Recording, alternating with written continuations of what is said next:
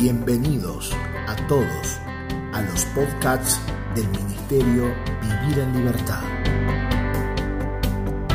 Esperamos que esta palabra pueda ser de alimento y edificación para tu vida.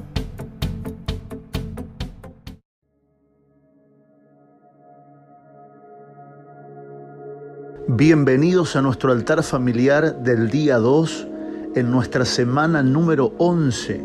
Bienvenido a toda la familia de la fe y también bienvenidos a nuestros amigos que escuchan estos podcasts para edificación. Estamos en un tiempo de construcción a través de la palabra, los principios de la oración, citando y meditando junto a nuestro amado y amigo pastor Zair Akel en Mateo capítulo 6 lo que conocemos como el famoso Padre Nuestro, aprendiendo principios de vida aprendiendo que la escritura no solo es lo que se lee, sino la profundidad de aquello que el Señor nos da en el entendimiento, es un tiempo maravilloso. Por favor, continuemos entonces en nuestro altar familiar en este segundo día. Adelante. Saludos familia de Vivir en Libertad. Estoy muy feliz de compartir y de continuar esta serie de mensajes con ustedes Estoy muy feliz de compartir el altar familiar una vez más, recordándoles que estamos situados en el libro de Mateo, en el capítulo 6, en el versículo 9. Estamos haciendo referencia en esta serie de mensajes a los aspectos que considero necesarios para una oración efectiva. Hablamos y nos fundamentamos en el famoso y mal llamado Padre Nuestro, pero lo hicimos, no sé si lo recuerdan, desde una perspectiva eterna y no desde una perspectiva religiosa. Hablamos en el mensaje anterior del altar familiar que el primer aspecto o el primer fundamento para una oración efectiva era reconocer a Dios como Padre. En la historia bíblica vemos que Jesús, su trabajo fue mostrarle a la humanidad que Dios no solamente era Dios, sino que Dios era Padre. Y hablábamos en el mensaje anterior de forma resumida y breve para recordarles de que Dios, antes que Dios, es Padre y que todo lo que Él creó, lo creó para el Hijo. Esto, entenderlo, nos ayuda a cambiar la perspectiva que tenemos de Dios y al cambiar esa perspectiva, literalmente nuestra vida espiritual cambia para siempre. Y la consecuencia de la transformación de nuestra vida espiritual será una oración totalmente distinta.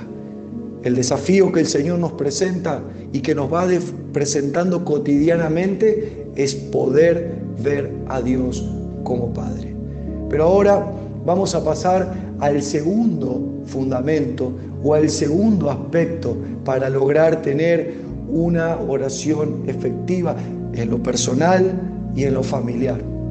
Leamos otra vez Mateo capítulo 6, versículo 9. Padre nuestro que estás en los cielos, recuerden, este era el primer punto, que sea siempre santo tu nombre, que tu reino venga pronto, que se cumpla tu voluntad en la tierra como se cumple en el cielo. Danos hoy el alimento que necesitamos y perdónanos nuestros pecados, así como hemos perdonado a los que pecan contra nosotros. No permitas que cedamos ante la tentación, sino rescátanos del maligno, porque tuyo es el reino y el poder y la gloria por todos los siglos. Amén. El segundo aspecto está basado en esta frase, que tu reino venga pronto, que se cumpla tu voluntad en la tierra como se cumple en el cielo. Amada familia, debo decirles que como hijos de Dios, dependemos completamente de su gobierno. Y creemos que mientras Cristo regresa por la iglesia, su voluntad se va estableciendo en la tierra. Y este, aunque parezca algo sorprendente para muchos de nosotros, este debería ser nuestro motivo principal de oración. Dios, perdón, Jesús comienza esta oración que tenemos escrita en la Biblia, reconociendo a Dios como Padre, magnificando su nombre por encima de todo lo que se nombra y pasa a, un a una segunda instancia diciendo, Señor, de alguna manera y en mis palabras, gobiernanos, establece tu voluntad en la tierra. Sin duda alguna, este debe ser el gran motivo de oración de los hijos de Dios. Cada familia donde se establece un altar que se adora al Señor, este debe ser el primer motivo de oración. Sabemos que de alguna manera, y esto quisiera en realidad decirlo de forma personal, la eficacia de la oración dependerá de quién gobierna nuestro corazón. La eficacia de la oración dependerá de quién gobierna el corazón de la familia. Tal vez Dios tenga nuestro reconocimiento, pero no pueda gobernarnos. Y creo que Dios, al exponernos frente a su gobierno, nos pone como frente a un espejo y nos pregunta, ¿tengo tu lenguaje? ¿Tengo tu canción? ¿O tengo tu lenguaje, tu canción y tu corazón? De alguna manera deberíamos como familia hacer un examen profundo de qué es lo que nos está gobernando. Porque sin duda lo que nos gobierna es a lo que le estamos rindiendo nuestra adoración. Y nosotros sabemos, amada familia, que no existen tres reinos. No existen tres reinos. Sin duda, o nos gobierna la luz o nos gobierna la, la oscuridad. Y me gustaría profundizar un poco esto llevando a el entendimiento de que tenemos que lograr poner por encima de nuestras necesidades su gobierno y el cumplimiento de su voluntad.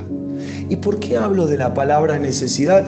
Aunque probablemente sea el tercer punto que nos toque abordar en nuestro altar familiar.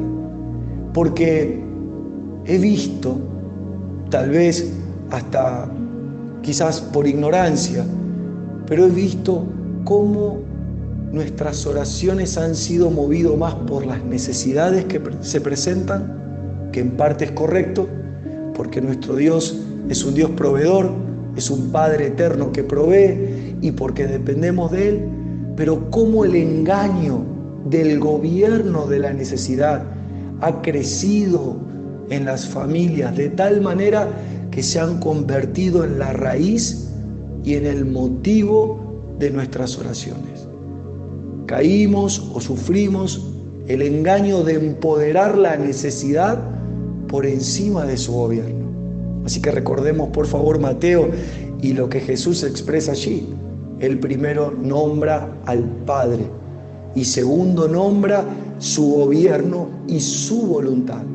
¿Recuerdan las palabras de Jesús al decir que no tenemos que estar preocupados o no tenemos que estar afanados por nada? Porque nuestro Padre, el comienzo del famoso Padre nuestro, ¿no? Porque nuestro Padre sabe de qué tenemos necesidad. ¿Y qué es lo interesante de esto? De que cuando nosotros reconocemos a Dios como Padre y aceptamos su gobierno, vamos a sacar la conclusión que nuestro Dios sabe. ¿Y por qué es necesario saber que Dios sabe? Para que la necesidad no sea la causante del el movimiento de mi oración. Ya no nos dejaremos gobernar por nada que no sea por el Señor. Familia, ustedes que quizás están reunidos allí, o quizás estás solo escuchando este altar familiar, quisieras que pienses por un momento o que piensen por un momento cuáles fueron las motivaciones de las últimas oraciones. Las motivaciones de las últimas oraciones como familia o personal fueron la grandeza del Señor, la grandeza del Padre Eterno que al descubrirlo como Padre lo contemplamos su gobierno maravillosa, su, maravilloso y su voluntad que es buena, agradable y perfecta? ¿O ha sido la necesidad, el problema, la dificultad o el temor. La familia representa en parte su reino y todo su sistema de vida. Cuando nosotros somos gobernados por Dios, el sistema de vida de Dios se refleja a través de nuestra familia. Así que cuando oremos, cuando presentemos oraciones al Señor, lo primero que deberíamos hacer es pedirle que su voluntad se establezca en nuestra tierra y que Él gobierne nuestro corazón. Señor, te damos gracias por ser un Padre eterno, un Padre tan poderoso que tiene un reino y que desde ese reino nos gobierna.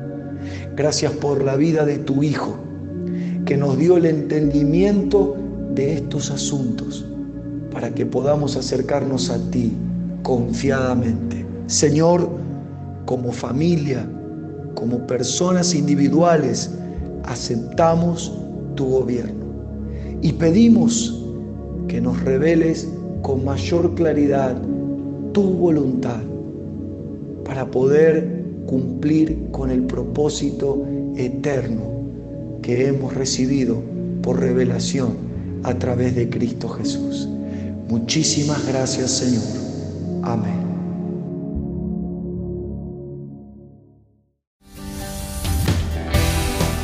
Gracias por habernos acompañado a este tiempo de alimento y comunión. Te invitamos a que sigas conectado a nuestras redes sociales. Facebook.com barra Vivir en Libertad. Instagram arroba Vivir en Libertad Ministerio. O suscribirte a nuestro canal de YouTube Vivir en Libertad Ministerio. Recordá enviarnos un mensaje para recibir los audios y materiales escritos al número de WhatsApp 2325 47 0015.